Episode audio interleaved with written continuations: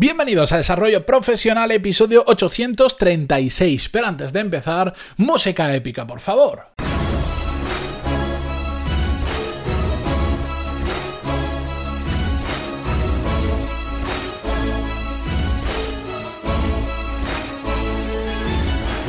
Muy buenos días a todos, bienvenidos un miércoles más. Yo soy Matías Pantaloni y esto es Desarrollo Profesional, el podcast donde hablamos sobre todas las técnicas, habilidades, estrategias y trucos necesarios para mejorar cada día en nuestro trabajo. En el episodio de hoy voy a contestar un par de preguntas que me enviasteis algunos de vosotros, que las he recopilado, que están en torno a un mismo tema, que es el de la contratación o no de personas. Eh, ¿Recordáis una frase que es, yo no, no me la he inventado, yo la escuché, no me acuerdo quién me lo dijo exactamente, pero se me quedó grabada a fuego y de hecho la hemos tocado en alguna ocasión, que es Em, contrata cuando duela y despide rápido, despide rápido y contrata cuando duela. Cualquiera de las dos versiones, pero exactamente lo mismo, cambiándole el orden. Bueno, pues mm, Vamos a hablar sobre eso de forma indirecta gracias a las preguntas de hoy que paso a leeroslas. Pero antes de nada recordaros, si queréis enviarme vuestra pregunta, pantaloni.es barra contactar y encantadísimo de eh, conocer vuestro caso, vuestras dudas, vuestras preguntas y de ayudaros en todo lo que pueda, ¿de acuerdo?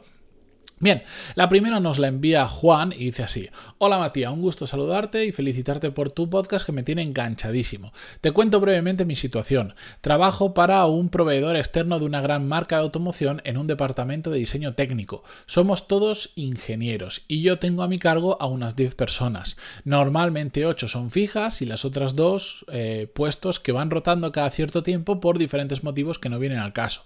La cuestión es que tengo un problema con una de esas personas fijas.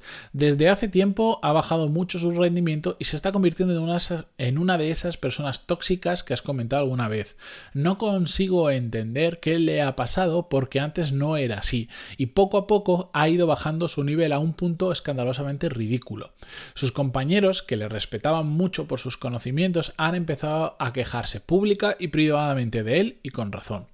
La solución parece lógica si la ves desde fuera, pero cada vez que pienso en despedirle, pienso también en todo lo que ha aportado y que, sé que realmente es un buen profesional y hasta hace poco así lo demostraba. Entonces me encuentro en esta situación que no sé qué hacer y por eso te escribo, para ver si puedes darme alguna idea. Gracias por leer esta parrafada y por tu ayuda. Un saludo y todos mis respetos. Bueno, gracias a ti Juan por compartirlo. Vamos a ver. Em, este, lo que he leído ahora corresponde a una de, a una de las dos mitades de lo que decía eh, contrata, eh, despide rápido y contrata cuando duela. Corresponde sobre todo eh, a la parte de despide rápido, ¿no? Evidentemente, como, como bien Juan afirma, si lo ves desde fuera y así sin. Mm, si te dicen una solución rápida, pues dirías, pues si se está convirtiendo en tóxico, si no está funcionando, despide rápido, ¿no? Bueno, eh, como todas estas frases hechas, que en un sentido general tienen mucha razón, también creo que siempre, siempre hay que matizarlas y hay que ponerlas en contexto. ¿Qué nos decías aquí, Juan? Sí, esta persona se está convirtiendo en tóxico y está afectando al resto del equipo. Pero, pero, ojo, hay un trasfondo muy importante, que es que esa persona antes no era así y de hecho nos dice que pues que era muy buen profesional, que lo hacía muy bien y que algo ha cambiado. Y ese es el matiz, que no es un matiz porque vamos, se ve directamente, mm, que nos tiene que hacer mm, pensar un poquito más y no hacer tanto caso a la frase de despide rápido, sino eh, plantear la situación y decir, vale, yo aquí rápidamente veo dos alternativas. La primera, eh, que creo que es como tendría que abordarlo, es eh, que tendría que hablar con esa persona. Algo ha pasado en... Eh, puede ser tanto profesional como personal o ambos a la vez en la vida de esa persona que ha hecho que pase de ser muy buen profesional a convertirse en una persona tóxica. Y yo, si fuera quien estuviera llevando ese equipo y esa persona estuviera en mi equipo, lo que haría sentarme es, lo que haría es sentarme a hablar con esa persona de forma absolutamente transparente y, cristalina. ¿Por qué? Porque al final yo creo que este tipo de situaciones, hasta que no eres extremadamente claro con, con esa persona, con cómo está afectando su actitud al resto del equipo y las consecuencias que puede tener, a veces este, eh, determinadas personas no ven la realidad y creen que porque como llevan muchos años en la empresa o como hasta ahora eran un referente de la empresa y habían hecho todo bien, el resto se les va a perdonar, pues digamos que no se abren y no ven la realidad. Entonces a veces hace falta ser muy claros para quitarles las vendas, la, la venda que le está cegando en este tipo de situaciones. ¿Cómo lo afrontaría yo? Pues sería muy sincero. Pasa esto ha bajado tu rendimiento, la gente empieza, yo, yo, lo percibo, no hace falta ni que me lo digan, yo percibo que la gente empieza a tener problemas contigo y te estás convirtiendo en un eh, miembro del equipo que más que aportar, haces todo lo contrario. Y eso no puede ser así. Y eso es algo que cuando se extiende puede hacer mucho daño a la organización y por lo tanto hay que cortarlo cuanto antes. Pero hasta ahora lo has hecho muy bien. Si, si ahora fuese una situación en la que desde que has entrado en la empresa estás haciendo eso, esta conversación ni siquiera la estaríamos teniendo. Ya te habrías ido de la empresa. Te ayudo en lo que quieras a buscar otro, pero en esta empresa ya no estarías. ¿De acuerdo? Pero es que no eras así. Entonces, hay algo que ha ocurrido en este tiempo que te ha hecho pasar de ser súper considerado por tus compañeros y por todos a que hoy estemos aquí sentados. Y quiero entender qué está pasando porque estoy seguro que de alguna manera te puedo ayudar y puedo volver a conseguir que seas ese muy buen profesional que eras antes. Y a partir de ahí, lo que la conversación surja. Ese sería mi planteamiento. Al final, en resumen, ¿qué le estoy diciendo? Tío, esta es la situación, o la cambias, que sé que la puedes cambiar porque te he conocido siendo muy bueno, o te vas. Es así de fácil lo adornas un poco, lo haces un poco más suave, eh, das más motivos a todo, pero eso es el resumen. Entonces, ojo, cuidado cuando, incluso yo el que utiliza este tipo de frase despide rápido, contrata cuando duela, sí, pero después tenemos que bajar a la realidad y ver caso por caso, como, como estaba diciendo. Si es una persona que se ha incorporado al equipo y desde que se ha incorporado al equipo es así, fuera, directamente. No hace falta ni esta conversación. O sea, la conversación que tienes es para decirle, lo siento, pero igual aquí, tío, no funcionas.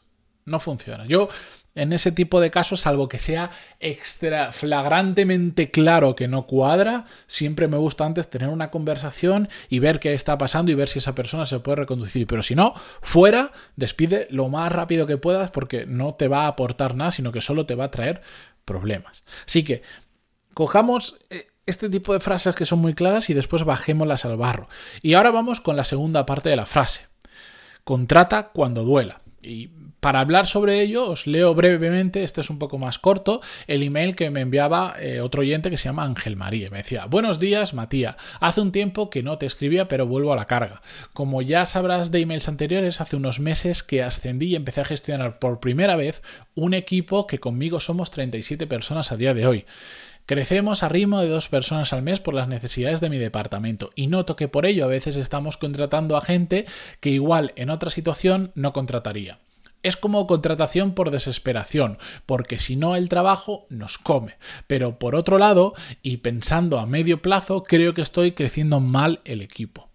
Tengo muchas dudas y no quiero dar pasos en falso. ¿Te has enfrentado a esta situación? ¿Qué consejos podrías darme? Por cierto, si la respuesta a esto está dentro de tu programa y aún no he llegado a ese punto, dímelo y espero. Muchas gracias por todo y un abrazo. Bueno, aquí se refiere al, cuando dice el programa, se refiere, es un alumno del programa Core Skills y como vamos a dar una parte de gestión de equipos, liderazgo, mm, vamos a tratar este tema con diferentes casos prácticos, pero bueno, de todas formas yo aprovecho para, parte de la respuesta que él necesita está en el programa, pero ya aprovecho y os lo cuento también a todos, ¿de acuerdo? Aunque ahí vamos a profundizar mucho más, eh, sí se puede responder a lo que necesita Ángel María en esta situación concreta. ¿Qué le pasa aquí? Lo que pasa muchas veces en, cuando por suerte empresas van muy bien y crecen tan rápido, necesitan meter gente constantemente porque tienes tantos clientes, tienes tanto trabajo que no das abasto y necesitas, necesitas, necesitas y no tienes el tiempo, no tienes los recursos necesarios para hacer un proceso de selección o, lo que es lo mismo, para encontrar la gente adecuada para lo que no necesitas. Y ante la falta de decir, pues, pues igual para encontrar a la persona adecuada necesitas cinco meses estar buscando y tú lo necesitas ya, pues pues metemos a personas que a veces no son ese perfil ideal para ese puesto.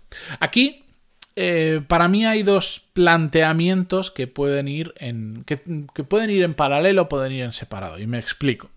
A ver, el contrata cuando duela, que es la parte de la frase que estamos analizando ahora, yo creo que, em, que va por en, otro sentido. Contrata cuando duela significa no contrates por contratar, que muchas veces ocurre, sino hasta que realmente no notas que el trabajo está presionando mucho al equipo, no contrates porque si no puedes caer en el error de a mínima presión ir contratando y al final terminar con un equipo sobredimensionado que va a medio gas. ¿Por qué? Porque cuando un trabajo se puede hacer, eh, aquí me dice 37, si se puede hacer entre 37, sois 45. ¿Y qué termina ocurriendo con todo eso? Que la gente baja el ritmo, porque como eres más, todo el mundo eh, puedes hacer el mismo trabajo, puedes sacar el mismo trabajo adelante con mucho menos esfuerzo, la gente baja el ritmo y cuando te viene un nuevo pico de trabajo, ¿qué sucede? Que como la gente ya se ha acostumbrado a ir muy relajadamente en el trabajo, se agobian por nada. Ya lo hemos hablado en más de una ocasión, que esto del estrés, de la presión, de la capacidad de sacar trabajo adelante, todo esto es como un músculo, que se puede trabajar para aguantar más, pero también que si no lo trabajamos, aguanta muy poquito. Y pasa esa situación que dices, ostra, tienes trabajo para 37, sois 45. Y lo curioso es que cuando viene un... Os habéis acostumbrado tanto a un ritmo bajo que cuando viene un pico de trabajo, que digamos haría falta en una situación normal en lugar de 37, 40 personas, ni con 45 sois capaces de hacerlo y entonces ya estás pensando en, en, seleccionar a más gente porque, porque la gente no llega y terminas contratando a 5 más, ya sois 50 para hacer un trabajo de 40 y eso es un círculo vicioso muy peligroso. ¿Significa esto que tenemos que estar con el látigo y apretando a todo el mundo? No, significa que tenemos que encontrar el equilibrio. A eso se refiere a contrata cuando duela. En el caso que nos habla Ángel María, se está refiriendo más concretamente a, como no me da tiempo a encontrar gente buena, estoy cogiendo perfiles pues que igual no son 100%, no encajan 100% y encajan al 70%. Y me da miedo que a largo plazo eso me, me, me pase factura. Correcto, eso es un problema que te puedes encontrar a largo plazo. En una situación ideal solo deberíamos contratar a gente que cuadrara al 100% con el puesto de trabajo. Pero doy un punto de vista también diferente respecto a esto. Igual no es necesario un 100%.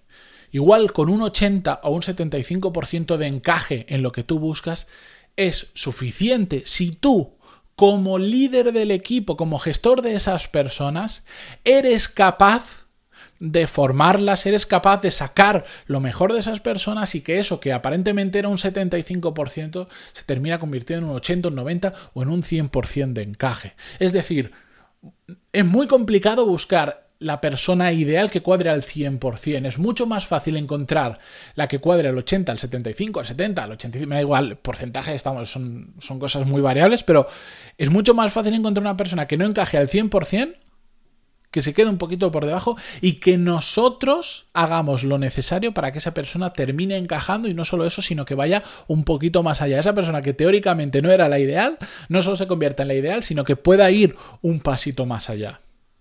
Pero claro, lo fácil, como gestores de equipos, es encuentro a la persona perfecta. En cambio, decir, no la encuentro perfecta, pero yo la voy a hacer muy buena para lo que necesito, aunque ahora no esté al nivel, yo voy a conseguir no solo que esté ese nivel, sino que vaya más allá.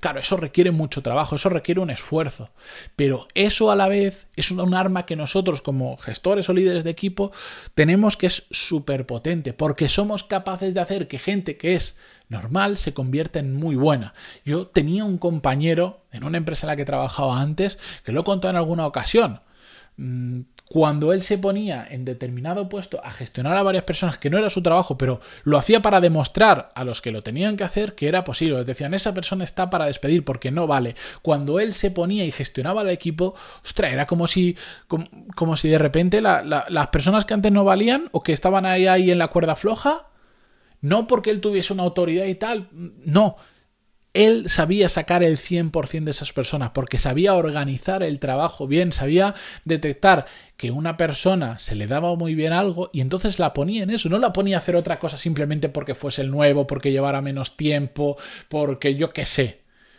Sabía poner a cada persona en su sitio, sabía organizarlos, sabía motivarlos. a las mismas personas que hasta hace un rato se estaba planteando que él fue ahí, él tuvo que hacer todo eso, pues se estaba planteando despedirlas. Por eso es tan importante que nos formemos, que aprendamos a gestionar equipos, que aprendamos a, a sacar lo mejor de las personas de las personas que están en nuestro equipo, de las personas que están a nuestro alrededor. Eso es súper importante. De hecho, eh, dentro del programa, y aquí perdonad que os haga un poco de publicidad, pero es que es la realidad, dentro del programa para mí es un módulo que es absolutamente vital, un módulo que, que, le he dedicado un cariño y una especial atención mm, brutal porque es que tiene mucha importancia, porque es que es un multiplicador, un buen gestor de personas, un buen líder, un buen gestor de equipos, como le queráis llamar, es un multiplicador de los resultados de la empresa. A poco que hagamos más allá, a poco que aprendamos a gestionar bien un equipo, pensadlo, esta persona está, es, dice que son 37 con él, es decir, lleva 36 personas. Es decir, si él consigue sacar un 10% más de rendimiento por motivación, por conocimiento, por, por, lo que sea, de su equipo, multiplicar el 10% por cada una de esas 36 personas. Y es que, mm, no he hecho el cálculo ahora exactamente, es un 360% más. Es como si tuvieses mucha más gente. Mucha más gente. Igual de 36 es como si tuvieses 39 o 40 personas normales. Por eso es tan importante un buen gestor de equipo. Y también es un divisor. Cuando puedes multiplicar, también puedes multiplicar por 0, algo y por lo tanto es como si estuvieras dividiendo. ¿De acuerdo? Si eres un mal gestor y tienes 36 personas a tu cargo, ¿qué vas a hacer? Que esas 36 personas valgan lo mismo que 25 buenas o que 20. Por eso es muy importante formarnos, aprender y desarrollar estas habilidades de gestor de equipo que si a poco que queráis ascender en una empresa, tener más responsabilidad, etcétera, etcétera, lo vais a necesitar y se va a convertir en una de esas probablemente habilidades clave que vais a necesitar para ese puesto de trabajo. Con esto, que me enrollo, últimamente estoy haciendo los episodios muy largos. Esto, esta, la, debería haber separado estas preguntas porque es un tema muy interesante que da para mucho. Pero bueno, ya sabéis, si me queréis escribir, contar vuestro caso, vuestras dudas, pantaloni.es barra contactar y yo encantadísimo de conoceros, de ayudaros y, y de traerlo si es posible aquí al podcast. Gracias por estar ahí, al otro lado, otro miércoles más, por vuestras valoraciones de 5 estrellas en iTunes, vuestros me gusta, comentarios en iVoox, Spotify, Google Podcast o en la página web, donde sea que lo escuchéis. Hasta mañana. Adiós.